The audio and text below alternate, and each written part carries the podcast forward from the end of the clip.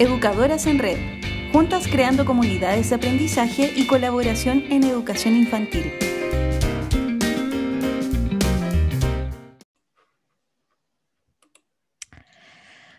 Hola, hola, querida comunidad. Sean todos muy bienvenidos a un nuevo capítulo de Educadoras en Red del podcast. La segunda temporada ya. No me canso de decirlo porque estamos muy, muy contentas, muy chochas ya de que tengamos nuestra segunda temporada. Esperamos que em, todas y todos se encuentren muy bien en sus casas. Han sido tiempos caóticos y complejos. Em, pero desde acá les enviamos la, mejor de las vibras y ánimo para comenzar la semana. Em, vamos a introducir un poco el tema el día de hoy. Em, a mediados del año pasado, la noticia de que niños y niñas estaban presentando cuadros clínicos agudos relacionados con el COVID-19 em, generó mucha preocupación en todo el mundo ya que no solo eh, se, sea, como que no se contaba en realidad con que las infancias y los adolescentes estuvieran dentro del rango etario de contagio, como se dijo en, algún momento. Em, en la actualidad y en medio del tan bullado retorno a clases presenciales en nuestro país principalmente, em, este ha traído consigo muchas dudas y preocupaciones entre apoderados, docentes, colegas, familias, Em, en torno a los posibles riesgos de contagio en las aulas. Pero la pregunta que, nos hacemos hoy en día es, ¿qué sabemos del síndrome que acecha en la actualidad a nuestras infancias a consecuencia del COVID-19? Y para ir comprendiendo e informándonos al respecto, es que paso a presentar al invitado el día de hoy. Contamos con la presencia de Héctor Norambuena, profesional de la salud que se desempeña en la región de Aysén como médico general de zona en sectores rurales y de alta lejanía a centros de mayor complejidad. Em, la presencia de él principalmente es para explicarnos en qué consiste el síndrome, cuáles son sus síntomas y todas las preguntas que se pueden ir desmenuzando de este tema tan desconocido y emergente. Em, Héctor, ¿estás por ahí? ¿Cómo estás? Hola Alexandra, muy bien, muy bien. ¿Y tú cómo estás? Muy bien, gracias. ¿Cómo, cómo te has sentido? ¿Cómo ha, estado todo tu ambiente más cercano con respecto al COVID-19? Que, bueno, eh, es difícil salvarse de, las redes de la preocupación y el miedo. Exactamente. Eh, la verdad es que el tema del COVID, como ya lleva más, más de un año en circulación y más de un año nosotros preocupándonos por él, eh, uno ya se siente el, desgaste finalmente asociado. la región de Aysén, que es donde yo trabajo, ha sido una de las regiones como menos golpeadas por el COVID. Lo más probable que sea por, esta lejanía geográfica que tenemos con el resto de Chile, que, que por unas cosas es buena, por otras cosas es mala. Eh, pero en este caso, como por la pandemia, ha sido, ha sido bueno. Eh, las ciudades como de mayor población, que son Coyhaique y Puerto Aysén, han sido como las ciudades más afectadas pero las localidades rurales, como donde yo vivo, y que son las principales que se reparten en toda la región, han estado menos, menos golpeadas por, por el coronavirus. Así que está como esta sensación ambivalente, que claro, es bueno, si, si uno mira las noticias y lo compara con el resto del país, efectivamente nos podemos sentir eh, más privilegiados en ese sentido o, con menos preocupación, pero sin embargo estamos siempre como frente a esta posible amenaza de que en cualquier momento puede llegar o puede haber un brote importante. Ya en estos momentos donde yo trabajo, estamos viviendo un brote eh, más o menos significativo considerando la población que nosotros tenemos y el equipo de salud de acá está trabajando como bien duro finalmente todos los días para tratar de controlarlo, hacer toda la trazabilidad que es como lo más importante y mantener en control a los pacientes, ver cuáles son los que necesitan irse a residencia sanitaria para prevenir, por ejemplo, que su enfermedad se agrave o si es que se agrave estén más cerca de un centro de salud. Porque, bueno, como tú decías en la presentación, efectivamente, nosotros estamos alrededor de cuatro horas por tierra desde un centro de mayor complejidad, lo que eso significa.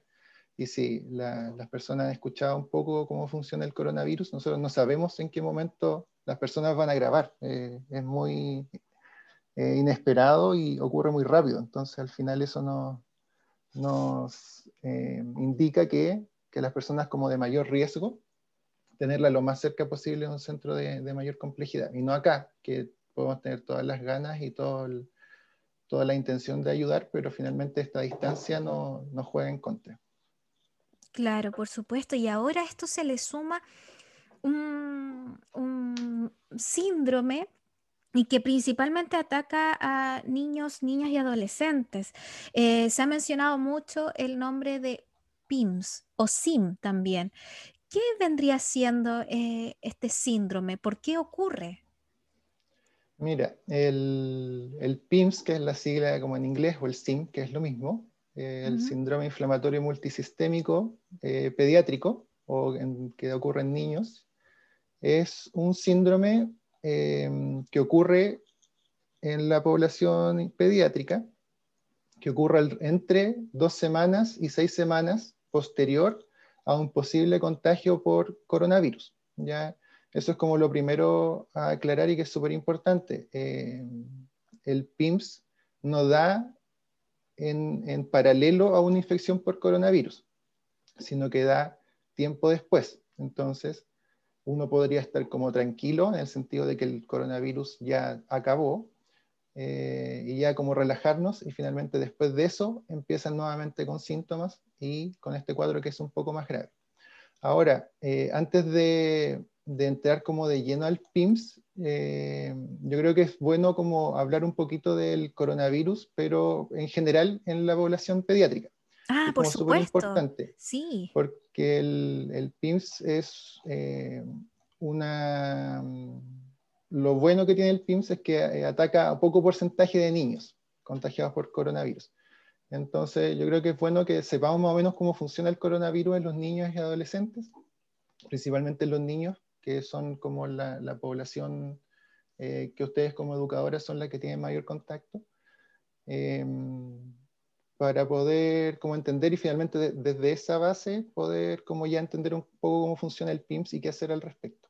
No sé si te parece. Sí, por supuesto, se, agradece bastante esta, esta introducción para poder comprender mucho mejor lo que es el síndrome.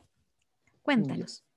Perfecto, mira, te cuento. Em, bueno, como la mayoría sabe, el coronavirus es una enfermedad nueva. Eh, es el virus coronavirus existe desde mucho, mucho, mucho tiempo, pero esta variante nueva es la que, la que nosotros como seres humanos no conocíamos y por lo tanto nuestro sistema inmune no está preparado para em, contenerlo y evitarlo. Entonces, ¿qué pasa? Si hay un virus nuevo como este, todos nosotros, estamos susceptibles a, enfermar. O sea, cualquier habitante humano de la Tierra estaría susceptible a enfermar de este virus. Lo que igual es súper eh, importante y finalmente nos lleva a, la pandemia que estamos viviendo en estos momentos y que ha pasado un año y cuatro meses desde que se informó eh, la existencia de este nuevo virus y, seguimos más o menos en una batalla continua. No, no ha habido un momento que uno diga ya estamos como terminando este proceso, sino que seguimos ahí. Eh, el virus en sí afecta principalmente, o, en grupos etarios como de edad, afecta principalmente a los adultos, eh, a los adultos mayores en segundo lugar y en menor lugar a los niños y adolescentes. ¿ya? Por lo menos acá en Chile, como dato así general, eh, alrededor del 11% de los casos positivos, de los que uno va viendo cuando hacen los reportes día a día desde el Ministerio de Salud, son eh, el 11% de los positivos son de menores de 20 años. Y de ese 11%, eh, solamente alrededor de la mitad de ese 11% son de menores de 10 años. Y los menores de 5 años son alrededor del 25% de, de, ese total. ¿ya? Entonces, la verdad que son, no, es mucho dentro del, universo de casos positivos, los cuales son los niños eh, y adolescentes infectados. Ahora, algo como importante o un detalle que, llama la atención, que se está investigando el por qué, o, se han dado como hipótesis del por qué, es por qué los niños parecieran que se infectaran menos que los adultos. Eh, y eso ocurre eh, principalmente porque eh, hay como varias teorías, pero, pero principalmente se habla de que finalmente los niños están más expuestos a muchos virus eh, y su sistema inmune estaría un poco más preparado para afrontar este nuevo coronavirus, porque ellos durante la infancia, uno lo ve, ¿cierto?, que se resfrían relativamente frecuente, son más susceptibles de enfermar por virus que los adultos, que ya tenemos como un sistema un poco más desarrollado, pero al tener este sistema más desarrollado como que nos olvidamos cómo, cómo tratar o cómo afrontar estas enfermedades como nuevas. Eh, y lo otro es que eh, los niños no tendrían un receptor que es el cual, o tendrían menos cantidad, un receptor del cual el, coronavirus se aprovecha para entrar a nuestro sistema. Eh, que ese receptor está principalmente en la mucosa de la nariz, de la boca y de la conjuntiva en los ojos. Entonces, al haber menos receptor, es más, un poco más difícil que el virus pueda aprovecharse de entrar hacia nuestro organismo. Y lo otro es que se ha, se ha visto que habitualmente entre el 30 y el 50% de los niños que se infectan por coronavirus no producen síntomas. Es una cantidad súper grande de, de, población que uno, si no, no hace el, el, test de forma dirigida, no tendría eh, esa información de que ese niño efectivamente está con, con la infección. Por eso quizás en, eh. en, algún momento también se, se, pensó que ellos no se contagiaban. Efectivamente, cuando la enfermedad era nueva y, y no se tenía mucho conocimiento al respecto y, todo empezó a avanzar de manera muy, muy rápida, eh, claro, en un momento se planteó que los niños no se infectaban o se infectaban muy poco. Y en realidad no es que no se infecten, si bien se infectan menos que los adultos, el, detalle es que hacen muchas veces una infección asintomática, entonces, a menos que uno vaya dirigidamente a hacerle el test PCR a los niños, eh, uno no, va a saber si está eh, con la infección por coronavirus o no. Claro, y eso hizo al final que uno bajara un poco la guardia, ¿cierto? Y se, se empezara a preocupar de los adultos y, de repente llega este síndrome y nos pilló a todos desprevenidos porque decíamos, pero ¿cómo? ¿Qué, qué pasó? O sea, los niños supuestamente eran asintomáticos y ahora los está acechando este síndrome. Entonces, qué importante es refrescar un poco la memoria em, con esta introducción, pero darnos cuenta que tenemos que efectividad, o sea, efectivamente tenemos que tener cuidado con toda la población, incluso si son asintomáticos o no. Ya vemos que, en un rango, una ventana de cuánto, un periodo de cuánto me dijiste de, del coronavirus al síndrome PIMS podía pasar tiempo. Entre dos y cuatro semanas, o sea, perdón, dos y seis semanas desde la exposición al coronavirus o desde el contagio de coronavirus. Eh, podrían empezar. Lo más habitual son cuatro semanas, como en promedio pero va en un rango de 2 a 6. Entonces, estar alerta y, en constante chequeo, ¿cierto? Y cuidado a no descuidar a las infancias porque sean asintomáticos, sino que también traen consigo otras, otra enfermedad que al parecer es muchísimo más grave o ha sido letal en este último tiempo por, por el desconocimiento también de esta misma. exactamente. Mira, el, bueno, pasando esa introducción un poco más al, PINS propiamente tal, eh, como te comentaba, eh, es una enfermedad que se da por una activación del sistema inmune como de manera exagerada en los niños. Eh, como te decía, ocurre de dos a seis semanas luego de haber estado en contacto con el coronavirus. por lo tanto, genera esta, esta sensación como de, de no entender qué pasa, porque claro, inicialmente el niño pudo haberse infectado, podría haber pasado toda su infección asintomático, todos muy tranquilos, eh, de que no pasa nada o nada grave, y finalmente dos o un mes después empieza, empieza ahora sí con síntomas, y uno podría preguntarse o decir, chuta, ahora, ahora está sí con el coronavirus, y resulta que no, no es el coronavirus, sino que es una infección más grave. Y como los niños habitualmente es menos lo que uno va a hacerle exámenes, sobre todo si están asintomáticos, al final uno, los padres, los educadores que están en contacto con los niños, podrían pensar que es, una infección inicial eh, y sin saber finalmente que podríamos estar frente a este síndrome, que es, mucho más grave y necesita un manejo completamente distinto que una infección por coronavirus. Claro, y cuando el, el PIMS, ¿cierto?, ingresa y se empieza a manifestar luego de este periodo de ventana del que ya mencionamos. Eh, ¿qué, pasa dentro del organismo? ¿Qué, provoca en los niños y niñas? más allá de los síntomas, porque los síntomas los podemos ir analizando más adelante, pero como para entender qué, pasa, qué, provoca ese síndrome dentro del organismo. Mira, el, PIMS lo que ocurre finalmente es eh, cómo se define que es como una complicación posterior a la infección y en que finalmente hay afectación de muchos órganos de, los usuarios, de los niños, niñas, eh, principalmente, o lo más grave finalmente es que se puede afectar el corazón, se puede afectar el sistema gastrointestinal, se puede afectar em, el sistema inmune, finalmente el que, dirige toda esta, toda esta complicación. Eh, afecta también las mucosas, la piel, eh, afecta el riñón también lo puede eh, afectar.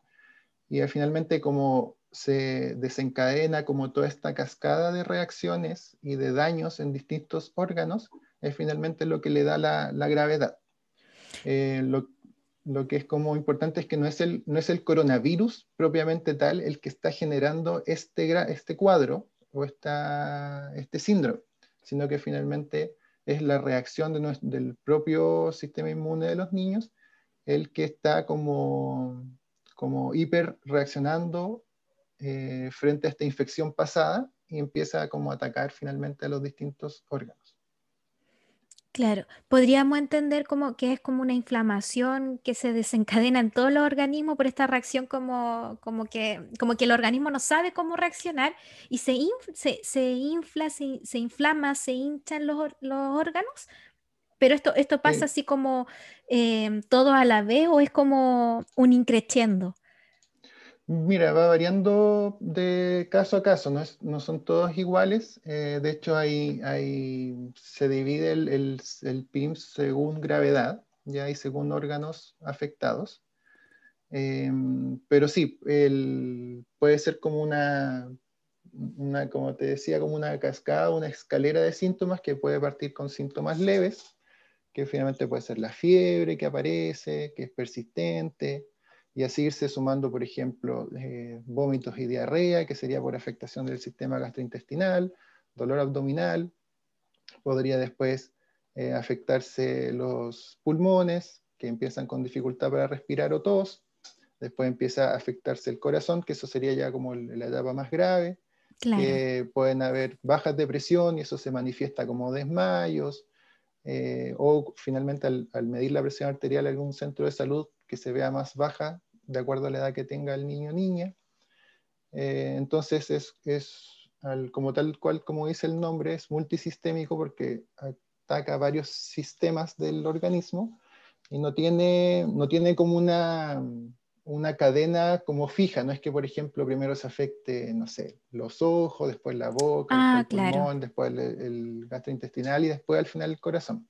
No, está descrito así como una, como una cadena fija que, todos los, usuarios vayan por ese camino, por ejemplo. O sea, depende de, cada organismo también, cómo este se va manifestando. Efectivamente.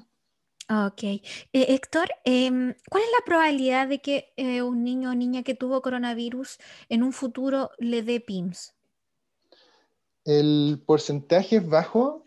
No tengo el porcentaje como en, en número, pero sí tengo los, como los números absolutos, por ejemplo, de que eh, hasta el 23 de marzo del 2021 se han notificado solamente 174 casos de PIMS en Chile. Y de esos 174, 22 han sido ahora el 2021. Ah, claro. La, la edad promedio de los niños de estos 174 casos ha sido 6 años. ¿Ya? Entonces estamos hablando de niños más bien pequeños, más que de adolescentes. Eh, y de esos 174 casos de, de, PIMS que se han diagnosticado en Chile hasta esa fecha, eh, han habido tres fallecidos, ¿ya? lo que es eh, alrededor un poquito menos del 2% de, de, los casos. Claro. Entonces, como te decía al comienzo, no es, no es frecuente, no es que un porcentaje alto de los niños con contagio de, o con exposición a coronavirus vayan a hacer el síndrome, pero sí es un síndrome complejo, complejo de, tratar y, como es bien eh, impredecible, eh, lo importante finalmente es que pueda hacer consultar lo antes posible cuando se sospecha que pueda tener estos síntomas. Em, ¿El PIMS es contagioso? No, el PIMS no es contagioso. Mm, Eso es como algo bueno, porque finalmente, como, les comentaba, no es, no es el coronavirus, no es el virus propiamente tal el que está generando el síntoma, o sea, el síndrome, perdón, sino que es finalmente el propio cuerpo. Entonces, en ese sentido, si, por ejemplo, dentro de un, de un, hogar hay varios hijos presentes y uno de ellos desarrolla eh, este síndrome, no necesariamente un hermano, primo, etcétera, que haya estado en contacto, lo va, lo va a desarrollar. Perfecto, o sea, hay una tranquilidad por, por ese lado. Y tú mencionabas los, los síntomas. Qué importante es estar alerta a los síntomas para, mm, para pronto tomar medidas, ¿cierto? Quizás un tratamiento, eh, el, mismo, el mismo hecho de acercarse a un, a un centro médico. Por ejemplo, mencionaste la fiebre, problemas respiratorios. Em, sé que, como bien también dijiste, esto no se da en cadena en todas las en todos los usuarios, en todos los niños y niñas, no en todos tienen que estar exactamente los, los, que vamos a nombrar, pero me imagino que hay un amplio abanico de síntomas donde uno puede poner ojo y estar alerta. Aparte de la fiebre, los problemas respiratorios, ¿qué otros uno puede, puede ir pesquisando con la observación? Mira, el, es relativamente simple de observar, eso es bueno, como para los padres o educadores. Em, los síntomas principales o el síntoma cardinal, el, el, principal, es la fiebre. ¿ya? Y es una fiebre que dura más de dos o tres días, eh, sobre 38, 38,5 grados. Em, y esa fiebre tiene que ir asociado a otros síntomas también. ¿ya? Estos síntomas pueden ser dolor de cabeza o confusión, puede ser que los eh, ojos se pongan rojos, pero sin secreción, sin pus en los ojos. Ya. Eh, puede ver también que los labios, la lengua y todo lo que es la mucosa de la boca se inflame se ponga roja también. La, lengua sobre todo podría tomar un aspecto como de, como, como nosotros le decimos frambuesado, que es como, como una frambuesa, así como con, la, con esa textura. Pueden aparecer manchas en la piel, de distintas formas, como puntitos o manchitas en la piel. Eh, puede aparecer eh, hinchazón de las manos o de las piernas, o sea, los pies, perdón. Descamación, así como cuando uno se quema y se empieza como a descuerar. Esa misma descamación, parecido a eso, también puede aparecer en las manos y en los pies.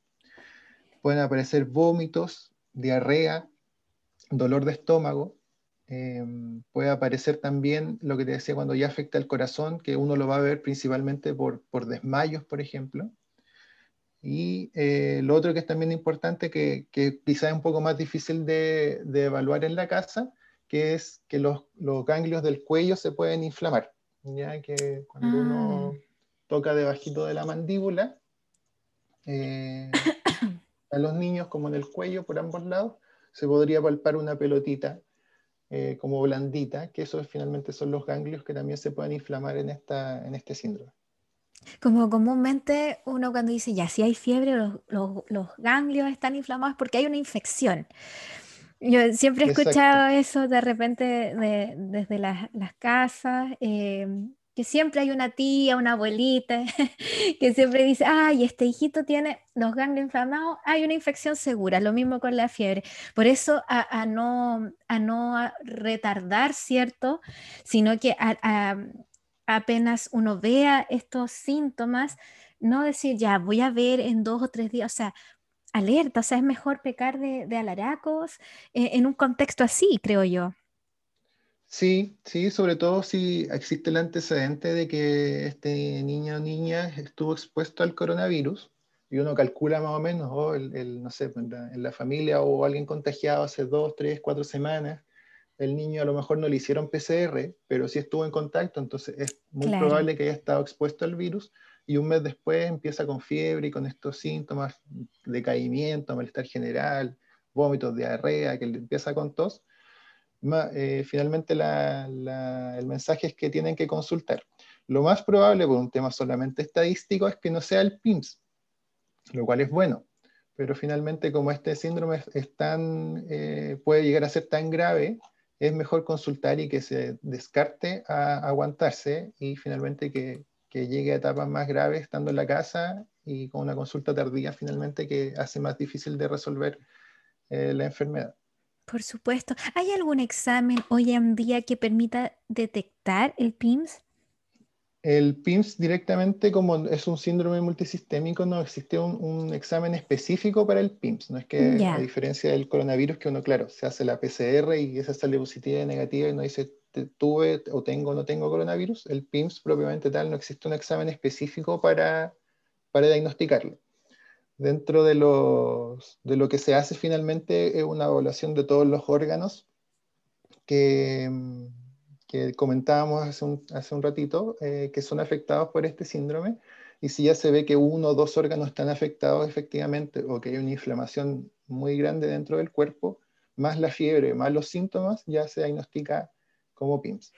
Y siempre se, se descartan otras causas, como, como les comentaba, eh, es poco frecuente, entonces siempre, si uno, nosotros decimos ya es PIMS, y finalmente resulta que era una infección por otra cosa, una infección por una bacteria, finalmente vamos a estar enfocando en el PIMS y no, no tratando la verdadera causa. Claro. Entonces siempre lo que se hace ya dentro cuando las personas consultan, los niños consultan, lo que siempre se hace cuando se sospecha que podría haber esta enfermedad, se, se descartan otras que son más comunes, infecciones bacterianas u otras infecciones virales que podrían presentar síntomas similares o incluso enfermedades autoinmunes porque este síndrome inflamatorio eh, es parecido o podría ser parecido a otras enfermedades eh, inmunes que los niños también presentan. Entonces, ah, finalmente hay que descartar eh, por todos lados para finalmente quedarse con este diagnóstico final y tratarlo adecuadamente. Perfecto. Héctor, y cuando se cuenta ya con diagnóstico, ¿cuál sería el tratamiento o los primeros pasos a seguir? Mm, mira, cuando los niños consultan por estos cuadros clínicos eh, y existe la sospecha de, que podría ser un PIMS o incluso una enfermedad, pero que está dando esto, este cuadro que, parece ser más grave, el tratamiento siempre es eh, en contexto de hospitalización. Ya es muy difícil que un niño con fiebre y todos los síntomas que conversamos, más encima con exámenes alterados, eh, lo manden para su domicilio como hacer un tratamiento ambulatorio. Es muy difícil que eso ocurra o no debiera ocurrir finalmente. Eh, y el tratamiento se hace en un contexto de hospitalización porque se necesita una monitorización del niño y, efectivamente ver que, por ejemplo, si es un cuadro de PIMS leve, em, no, no, evolucione a, a, uno más grave. Entonces eso lamentablemente desde la casa no se puede ver porque hay que verlo con exámenes de laboratorio, y otras, otros parámetros que en la casa no se van a poder eh, evaluar. Entonces el tratamiento es en hospitalización y eh, a grandes rasgos se trata finalmente con medicamentos que bajan finalmente esta reacción exagerada del sistema inmune, como que la, la modulan y la reducen para que finalmente no, no, se ataquen los órganos afectados y se puedan recuperar. Perfecto. Y y yo sé, yo sé que esto es sumamente de ahora, está como emergiendo, se está investigando, pero mm, ¿qué dice un poco la literatura que, que ha salido en este último tiempo? ¿Cuáles, ¿Cuáles son las probabilidades de que queden secuelas luego de vencer el síndrome? Eh, mira, la, como el órgano más complejo que se afecta es el corazón, eh, ese es como el que hay que tenerle hacerle más seguimiento, como a largo plazo. Eh, la verdad no, no, tengo claro si existe como un porcentaje de, de, niños que quedan como con una secuela posterior a esta enfermedad, eh, como un número descrito. Pero sí, finalmente hay que hacerle seguimiento a todos los órganos, sobre todo a los niños que tuvieron PIMS más severos, eh, para ver que a largo plazo no hay algún tipo de, secuela. ¿ya? En los adultos, sobre todo, se ha, se ha, discutido harto, se ha escrito harto sobre este síndrome post-COVID que se habla, em, que podría incluso hasta tener seis meses después, ocho meses después, todavía síntomas asociados a la infección por coronavirus. Pero eso es un poco distinto porque eh, eso está principalmente asociado a la infección y cómo esta persiste en nuestro sistema inmune a largo plazo y cómo finalmente mm, hay, no sé, pues eh, está descrito que seis, ocho meses después, algunas personas todavía tienen fiebre, otras personas todavía sienten dificultad para respirar, y eso finalmente es por el daño que el, que el coronavirus dejó en el cuerpo. En los niños, la verdad, no, no, no tengo claridad si es que está descrito algún síndrome post-COVID o post-PIMS propiamente tal, pero sí finalmente, como son órganos importantes los que se afectan por este síndrome, finalmente la idea es mantenerlos en, en seguimiento y ver eh, que no haya un daño mayor o algo que se tenga que, que realizar a futuro. Claro. Bueno, eso está en estudio todavía, eh, pero eh, es importante ir tomando nota de todo lo que Héctor nos ha comentado, nos ha informado. Como para ir finalizando, ya que el tiempo se nos pasa volando, Héctor, y desde ya agradecerte tu, presencia el día de hoy. Em, ¿Cuáles son las recomendaciones para evitar este síndrome en niños, niñas y adolescentes? ¿Son los mismos eh, asociados al coronavirus que nos puedes eh, comentar o, volver a, informar porque no está de más recordar, ¿cierto? Eh, sí, mira, si un niño o niña estuvo expuesto al coronavirus, no hay mucho que hacer para evitar que eventualmente tenga un PIMS. Ya eh, voy a volver a insistir porque es súper importante, porque de verdad genera mucho temor este síndrome, porque como que no se sabe mucho, puede llegar a ser muy grave, pero es, de verdad es un síndrome que da en una baja cantidad de, niños eh, como expuestos al coronavirus. Eh, y, como te decía, si un niño ya estuvo expuesto, no hay mucho que hacer, eh, no, hay como evitar finalmente que este síndrome eh, se desarrolle. No, no, existe como ninguna, ningún medicamento, ninguna acción que pueda hacer realizar una persona en la casa para evitar que, que pase de una exposición al coronavirus o una infección por coronavirus al PIMS. Eso ya depende de cada organismo. Entonces, donde nosotros tenemos que tener cuidado y donde tenemos que finalmente poner toda la atención y, todo el esfuerzo es en la prevención del contagio. Eso es lo más, lo más importante.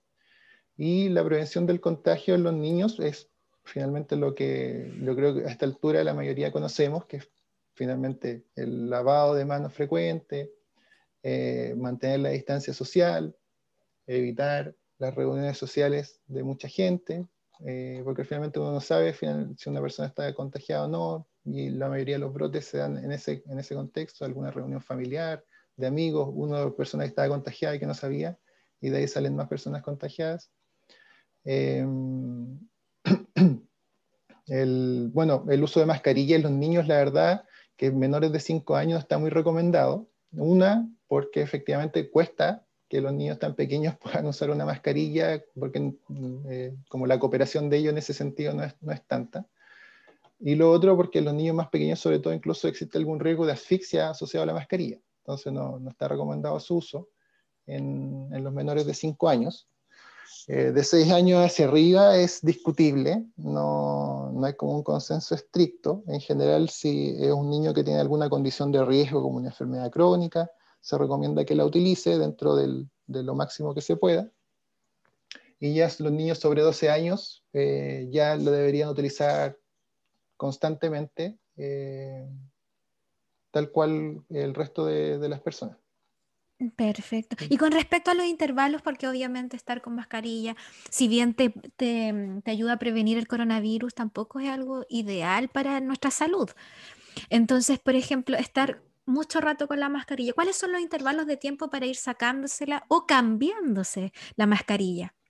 Mira, depende del, tipo de mascarilla que se utilice. Ya en, habitualmente en, la calle o cuando van los niños a los recintos escolares o educacionales, eh, habitualmente utilizan la mascarilla quirúrgica que uno puede comprar en, farmacias o utilizan mascarillas de género eh, o de algún otro material más casero. Si es una mascarilla eh, de género, esa mascarilla la ideal es que, dure el día y nada más, o la jornada finalmente, si, eh, no sé cómo estarán en el resto de, del país o, la situación particular de cada región o de cada comuna. Pero en general, por ejemplo, si, si los niños en algún momento en alguna comuna se decide volver a clases presenciales eh, o lo hacen media jornada, qué sé yo, que, esa jornada es la que se utilice la mascarilla y se, después, se, si es de género, se lave y se vuelva a utilizar una vez higienizada. Si son mascarillas de quirúrgicas como las que se utilizan en los centros de salud, eh, lo ideal es que dure también una jornada y de ahí cambiarla. Esas sí no se pueden volver a reutilizar. La idea es eh, utilizarla una jornada completa y después eh, eliminarla. Respecto como a lo, mal que nos podría hacer la mascarilla, eso está como en bastante discusión o, o como en polémicas, por decirlo de alguna forma. Porque claro, hay personas que reportan que usando la mascarilla se sienten mal, algunos les da dolor de cabeza, se sienten mareados y todo. Entonces hay que poner un poco en la balanza finalmente eh, el beneficio versus el riesgo. Claro. El, beneficio de efectivamente eh, disminuir el riesgo de, contagiarse de coronavirus versus estar expuesto al coronavirus, sobre todo si tengo alguna enfermedad crónica, algo así. Ahí la, recomendación que vamos, vamos, a dar siempre desde salud es usar la mascarilla sí o sí, cuando está, esté en espacios públicos, esté con más personas, necesite moverse en transporte público, etcétera, lo tiene que usar sí o sí. No, no hay como una segunda lectura, por lo menos desde la recomendación desde salud. Pero finalmente uno entiende porque ve, a pacientes que dicen que la mascarilla le incomoda, que les da dolor de cabeza, que se marean u otros síntomas, pero finalmente uno no, eh, desde salud, claro, uno da la recomendación, pero finalmente uno no está ahí todo el rato como fiscalizando a ver si es que lo utilizan no, al final queda decisión de cada persona. Entiendo. Oye, Héctor, muchas gracias, muchas gracias por, por, estar con nosotras el día de hoy, informándonos, bajándonos información importante para bajar un poco también la ansiedad y los miedos, la preocupación. Eh, que, tanto padres, familias y nosotras, docentes, educadoras, podemos eh, tener frente a este síndrome em, poco conocido todavía, ¿cierto? Porque está, está recién emergiendo, entonces hay que, hay que informarse lo poco y nada que, que haya de información. Eso es importante, así que se agradece, Héctor, por tu tiempo. Muchas gracias. Y bueno, no sé si te quieres despedir, quieres hacer alguna, algún recordatorio, alguna mención. Eh, sí, mira, me gustaría como cerrar un poco el tema del, COVID con un, pequeño eh, mensaje quizás, que finalmente ahora nuestro país está, está en una ola de contagios bastante compleja. Eh, Ah, bueno, el reporte de hoy día no lo he visto, pero ayer hubo más de 8.000 casos. Eh, entonces, finalmente hacer el llamado a que eh, poder cuidarnos lo más posible, cuidarnos nosotros, cuidar a nuestra familia, a nuestros amigos, porque finalmente nadie quiere contagiarse de COVID, nadie busca contagiarse, pero finalmente gran parte de, del evitarlo está dentro de nuestras propias manos. El uso de mascarilla, el lavado de manos, la distancia social, evitar los las aglomeraciones, las reuniones sociales, es, es muy importante finalmente para, para, evitar el contagio. Y lo otro es que finalmente, si bien el tema de la vacunación ha ido muy bien y muy rápido en nuestro país, eh, la vacunación lamentablemente no es la solución definitiva al coronavirus. Así que agradecer que nos estamos vacunando, aprovechen esta oportunidad, si les corresponde por rango etario o por enfermedades crónicas, ir a vacunarse, por favor vayan a vacunarse porque si bien no es la solución definitiva, sí nos va a poder ayudar por lo menos a, disminuir un poco la, mortalidad y la hospitalización por coronavirus, que es el efecto de las vacunas eh, o el objetivo de las vacunas. Em, y eso, eso quería dejar como mensaje final más que nada para las personas que puedan estar escuchando, como tomar esta conciencia y poder eh, eh, cuidarse y cuidarnos todos. Agradecerte a ti por la invitación Em, ojalá haya habido o las personas puedan entender un poquito más de este síndrome o en general del coronavirus. Ojalá les haya quedado un poquito más claro. Eh, y nada, un saludo a todos y muchas gracias por, por invitarme. Gracias, Héctor. Y qué importante es tomar medidas de precaución y contar con medidas sanitarias, pero siempre también, en el caso de la niñez, eh, velar por el bienestar integral de los niños y niñas. Recordemos que ellos necesitan tanto de su educación, pero como el compartir también con sus pares actividades físicas, contacto con la naturaleza y ambientes que favorezcan su salud mental y emocional.